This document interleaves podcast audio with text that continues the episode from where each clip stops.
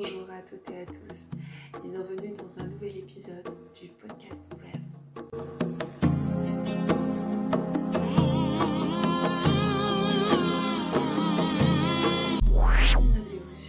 Je suis très heureuse de vous retrouver aujourd'hui pour vous présenter l'épisode numéro 13 du podcast Bref. Et dans cet épisode, j'aimerais vous parler du bien-être au travail, mais du bien-être au travail grâce au feng shui. Feng shui qui est la médecine, qui est la psychologie de l'habitat, la psychologie de nos lieux de vie. Donc je vous propose de parler dans ce podcast du feng shui au travail.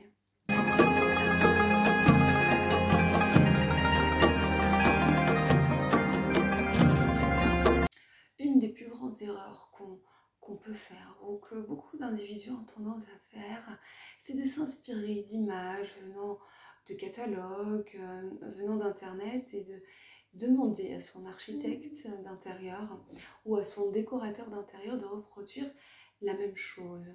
Alors, ce qu'il faut savoir, c'est que ce qui convient à quelqu'un ne va pas forcément convenir à un autre. En tout cas, c'est ce que le feng shui nous suggère et nous propose. On passe beaucoup plus de temps au travail qu'à la maison en général. Donc, pour beaucoup, je sais, au jour d'aujourd'hui, le lieu de travail est aussi euh, à la maison. Pour les personnes qui ont la chance d'avoir une pièce de bureau à la maison, sachez qu'il y a aussi des conseils, euh, des astuces, des recommandations à prendre en considération pour assurer euh, l'efficacité de ce lieu finalement, parce que c'est ce que cet art, qui est le feng shui, nous suggère, c'est que ce lieu soit efficace pour nous apporter un bien-être optimal et pour favoriser la concentration, pour, pour, pour être paisible, pour favoriser la productivité, pour bien vivre dans ce, son lieu finalement. Et ce que je vous propose ici, c'est de prendre ou reprendre le contrôle sur votre environnement pour qu'il soit dans votre avantage.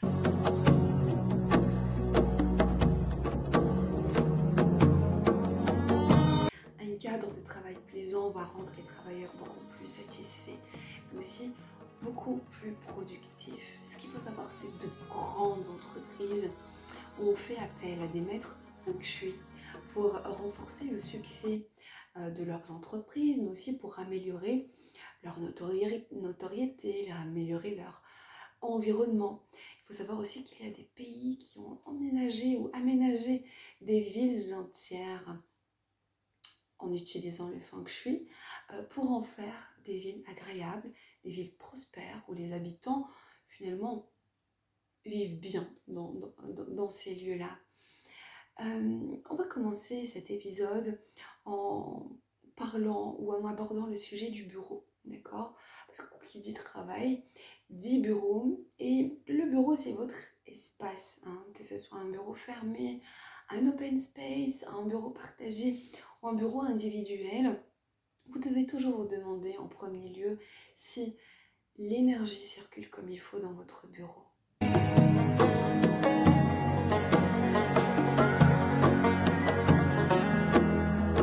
étant donné que l'élément central bureau. Est bien entendu le bureau lui-même, il faut noter que le bureau doit être de préférence en bois et doit être accompagné d'une chaise à dossier haut. Euh, pourquoi? Parce qu'une chaise à dossier haut va euh, représenter symboliquement une protection contre les mauvaises énergies. Lors du choix de votre bureau, assurez-vous euh, de prendre en compte sa taille, sa matière, mais aussi sa forme, d'accord? Euh, La forme d'un bureau idéal euh, est rectangulaire, d'accord? Ayez ça bien en tête quand vous choisissez votre bureau. Il doit être facile à nettoyer, il doit contenir suffisamment de tiroirs et de rangements de manière à ce que la surface du bureau soit dégagée, d'accord Et reste dégagée mais surtout propre. Euh, concernant la forme, il faut savoir que la forme rectangulaire va symboliser tout ce qu'il y a de concret au travail. Et à propos du placement du bureau et de la chaise, dans l'idéal, il faut essayer d'avoir une, une, fenêtre, d'accord, euh, à gauche du bureau, ce qui va permettre une bonne aération de l'espace, si cela est possible bien entendu. Hein, d'accord, on peut aussi si euh, placer par exemple un miroir sur le mur à gauche du bureau pour refléter la vue d'une autre fenêtre, hein, en cas où, la fenêtre, ce n'est pas possible d'avoir la fenêtre à sa gauche. Autre point important concernant le placement du, bureau et de la chaise, donc si, si un mur portant se trouve dans le dos euh, de la chaise du bureau, on se trouve dans une situation feng shui qui va représenter une sécurité symbolique, d'accord Ou qui va représenter par exemple la solidarité. Euh, on peut également accrocher par exemple des images. Des images qui vont, symboliser une montagne par exemple, euh, dans, le mur derrière la chaise du bureau. Ce qui va aussi donner euh, ou apporter le même effet. Sinon, eh bien de préférence, qu'il n'y ait pas qu'il n'y ait pas quelque chose qui n'a pas grand-chose à voir avec votre activité finalement. La taille du bureau, par exemple, d'un responsable, c'est important qu'elle soit plus grande que euh, la, taille du bureau du responsable ou du, owner, du, patron, du, propriétaire de l'entreprise, du magasin, du cabinet, d'accord hein il est important qu'elle soit de dimension beaucoup plus grande que les autres pièces de l'entreprise. D'accord C'est le même cas quand on parle d'une chambre, par exemple. Hein. on dit dans une maison, il est important que, par exemple, la chambre parentale soit euh, beaucoup plus grande ou plus grande, de taille plus grande que la chambre des enfants, par exemple. Euh, C'est important que l'autorité supérieure soit reflétée en fait. Et puis on doit refléter le statut du patron finalement dans, dans son entreprise. Le bureau doit être aussi euh, pas trop large par rapport aux proportions de la pièce. D'accord? Là, je parle du meuble. Les autres bureaux de l'entreprise doivent être non seulement plus petits, mais concernant les bureaux, par exemple, des autres bureaux de l'entreprise, ils ne doivent pas être en L, mais plutôt rectangulaire.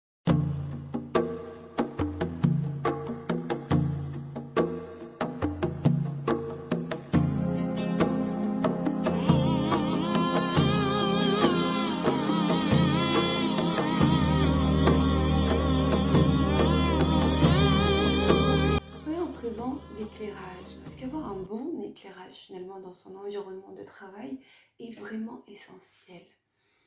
Au besoin, si la lumière naturelle n'est pas suffisante, il ne faut pas hésiter à multiplier les lampes, par exemple. Il faudra de toute façon au moins compter une lampe pour éclairer la pièce et une lampe de bureau. D'accord? Lorsque la pièce de travail est suffisamment éclairée, on fournit moins d'efforts euh, à se concentrer. Donc, se fatigue moins et on peut investir cette énergie économisée euh, dans son travail plutôt qu'à essayer de, de justement de d'avoir ou de, mieux voir ou d'avoir plus d'éclairage. Le choix des lumières dépend des besoins de l'entreprise, bien entendu, mais aussi des travailleurs. De toute manière, ce qu'il faut avoir à l'esprit concernant l'éclairage de manière générale dans une entreprise, c'est qu'il est utile de choisir des lumières qu'on appelle de type yang. Qu'est-ce que ça veut dire? Ça veut dire des spots euh, lumineux et des autres lampes qui ont des lumières puissantes dans le lieu de travail. On utilise les spots lumineux euh, en, éclairant une zone bien précise du bureau hein, pour, le travail et on laisse le reste de la pièce sous la lumière naturelle si cela est possible et la lumière euh, naturelle à l'intérieur de l'espace est bonne. D'accord? Euh, L'halogène, par exemple, sera orienté vers la zone de la pièce euh, qu'on va, qu'on va, utiliser, vers le haut ou vers le bas. Et on le positionnera surtout près des sources de chi stagnants, euh, c'est-à-dire euh, les armoires, les placards, derrière les portes du bureau. Pourquoi? Vous savez, on a beaucoup d'armoires. On trouve beaucoup dans le commerce ou chez soi, souvent chez les maisons de nos grands-parents. On trouve souvent ces grandes armoires avec des lumières à l'intérieur. Et souvent les gens n'utilisent pas ou condamnent carrément les prises pour, pour, qui servent à illuminer justement ces meubles-là. Il faut savoir que les armoires et tout ce qui est fermé va représenter une énergie stagnante de, de, chi.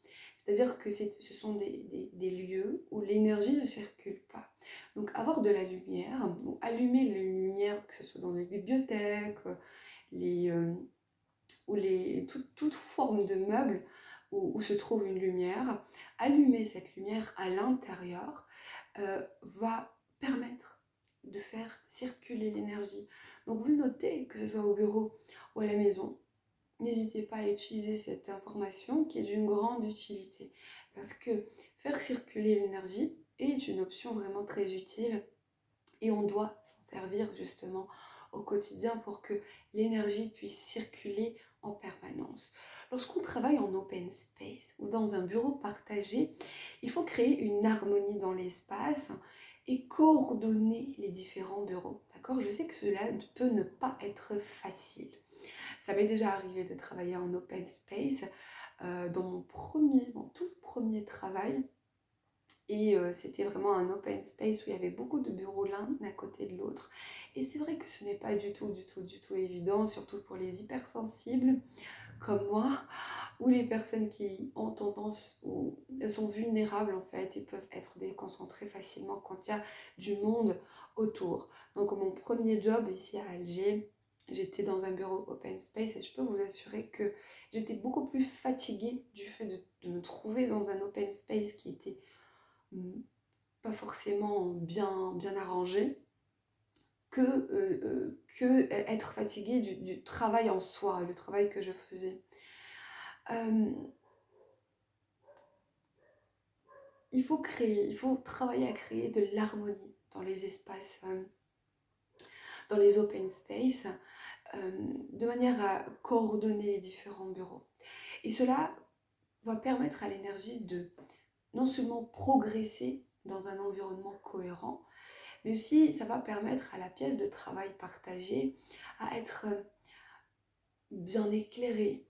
D'accord Par exemple, euh, les coins du bureau doivent être placés de façon à ce qu'ils ne s'envoient pas euh, en fait les flèches les uns aux autres.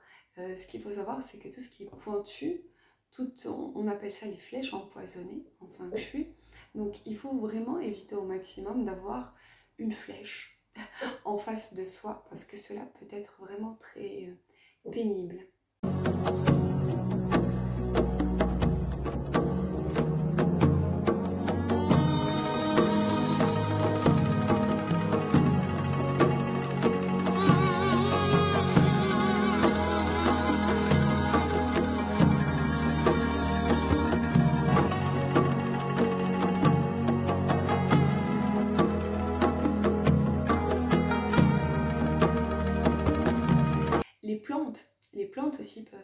Peuvent, servir à cacher euh, tout ce qui est flèche empoisonnée, d'accord? Euh, les, cacher, les, masquer ou couvrir en fait ces, coins-là. Ce sont tout ce qu'on veut éviter, que ce soit à la maison ou dans son lieu de travail. Euh, tout ce qui est flèche empoisonnée, on appelle ça les chars en feng shui. Donc les plantes peuvent justement cacher les chars, cacher ces flèches empoisonnées et créer une sorte de démarcation entre chaque bureau. Cela permet non seulement de diviser la pièce hein, symboliquement et de créer un espace personnel plus intime pour chaque employé, mais aussi les plantes vont amener un bon chi, une bonne énergie à la pièce. Donc il est très important de bien réfléchir à la disposition euh, des bureaux partagés, euh, qu'ils soient en open space ou non, hein, car ils auront un impact non seulement sur le taux euh, de, de, de, de, productivité, de, des occupants, mais aussi sur le bien-être général qu'on peut, qu'on peut percevoir dans un lieu. Si on prenait le cas d'un cabinet médical, par exemple, pour les cabinets médicaux, peu importe la pratique médicale, il faut amener une ambiance apaisante. D'accord? De, nombreux patients vont aller dans un cabinet euh, et ils vont être dans, des énergies stressantes ou angoissantes. D'accord? En général, un cabinet est composé d'au moins quatre pièces. Donc l'entrée, l'accueil, la salle d'attente, la salle de consultation et éventuellement les salles d'eau. Euh, donc le feng shui peut vraiment aider euh, dans le fait de garantir ou de, permettre de créer une atmosphère calme, une atmosphère sereine et un lieu où les patients euh, vont se sentir bien finalement. Concernant justement l'aménagement, il faut savoir que le comptoir d'accueil, par exemple, dans ce genre de cabinet, doit être euh, courbé. La salle de consultation est un endroit de passage pour les patients. Donc, c'est non seulement un endroit de passage, mais l'endroit dans lequel le, praticien va passer toute sa journée. D'accord? Donc les tensions et la fatigue vont risquer de s'accumuler. C'est pourquoi il est important de permettre à l'énergie de bien circuler. Le bureau euh, du praticien doit être en bois rectangulaire. C'est le cas de tous les bureaux, hein, comme on a vu. On peut amener par exemple des plantes dans la salle de consultation. Hein. Elles vont permettre de renouveler le chi, renouveler l'énergie en permanence et de chasser le stress et les mauvaises énergies. Concernant la décoration générale d'un cabinet médical, il faut apporter une attention particulière aux couleurs, d'accord? Parce que les couleurs sont porteuses d'énergie. Il faut choisir ces couleurs avec soin.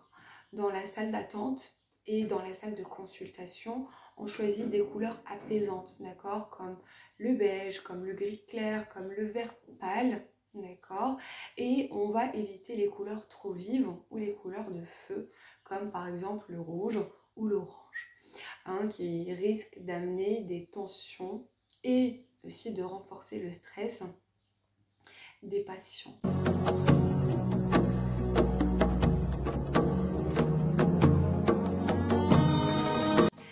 Privilégier des couleurs subtiles. D'accord? Dans les lieux de travail, il vaut mieux privilégier les couleurs pastel plutôt que les couleurs vives qui risquent euh, d'amener des tensions entre le personnel et les visiteurs des, lieux, par exemple, ou des visiteurs de l'entreprise. Si on, si on, devait parler de, de, quelques couleurs, par exemple le mauve, le mauve qui est une couleur entre le rose et le violet, c'est une couleur de concentration. Donc c'est une couleur qu'on va utiliser. Par exemple, dans les métiers qui demandent une concentration particulière, une concentration intellectuelle ou encore dans les métiers de précision. Donc par exemple, on va l'utiliser dans l'enseignement, mais aussi dans la comptabilité. On peut aussi penser au mauve pour une horlogerie. Il y a aussi le, le mix rouge-doré. Le rouge doré, c'est un très bon mix en feng shui donc on l'utilise beaucoup pour apporter euh, de la prospérité et la richesse. Euh, concernant cette couleur, on peut l'apporter avec des petites touches de décoration rouge doré sur son bureau ou dans son entreprise. Ça va vraiment apporter un plus et euh, ça va symboliser justement cette prospérité et le symbole de richesse qu'on va rechercher dans une entreprise. Le gris et le violet sont des couleurs euh, de la prospérité, d'accord, quand il s'agit de travail. On peut les utiliser dans tout type d'entreprise et de commerce.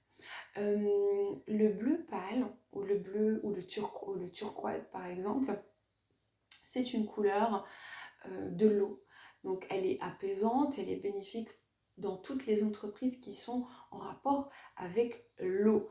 Par exemple, dans un magasin où on vend euh, du poisson, euh, mais même aussi dans les métiers, par exemple comme de la, menuiserie, aussi dans les métiers qui sont en rapport avec l'argent, comme une banque, une assurance, un bureau de change par exemple. Euh, le blanc, on considère que c'est la couleur de la lumière, elle représente un très bon feng shui, d'accord? C'est également une des couleurs qui va représenter le métal. Elle symbolise la richesse, elle symbolise la prospérité. C'est une bonne couleur pour les commerces en rapport avec l'argent, par exemple, les banques, les assurances. Quand vous avez un bureau à la maison, je sais que beaucoup de personnes travaillent, euh, travaillent euh, depuis chez elles de ces derniers temps. Donc, si vous avez un bureau à la maison, là, vous pouvez utiliser le rouge et le doré. Vous pouvez même peindre tout un mur, tout un panneau en rouge, si votre bureau se trouve à la maison. Donc, c'est une très bonne, euh, c'est d'un très bon feng shui à la maison, hein, pas en entreprise. D'accord? Donc si vous avez une pièce de bureau à la maison, n'hésitez pas à ajouter beaucoup de rouge, voire à peindre tout un mur en rouge.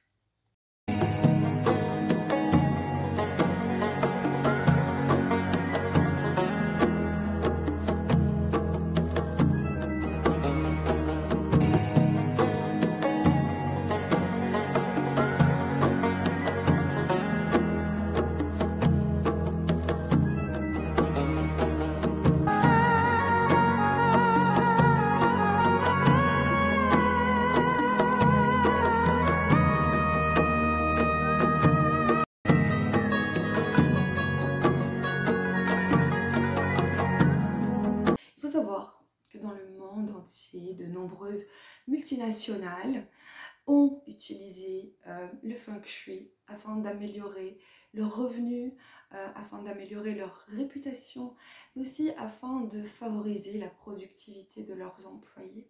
Quand on se forme au, feng shui, on arrive très bien à voir de très loin ces multinationales, ces grandes entreprises qui ont utilisé le feng shui euh, pour aménager leurs lieux et leurs espaces.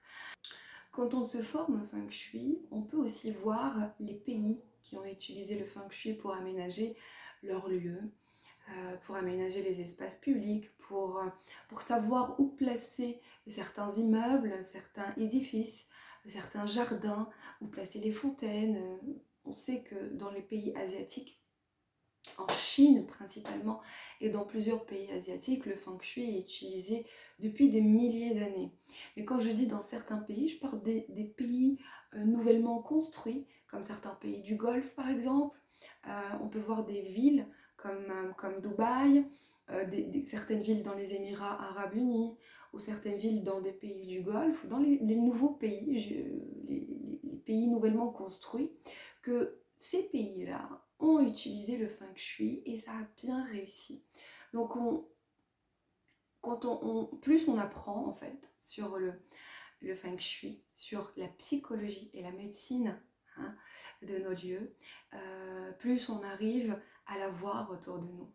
Ce qui est bien dans cet art, parce que ça reste un art, c'est le fait de pouvoir voir et aussi de participer à réaliser l'harmonie.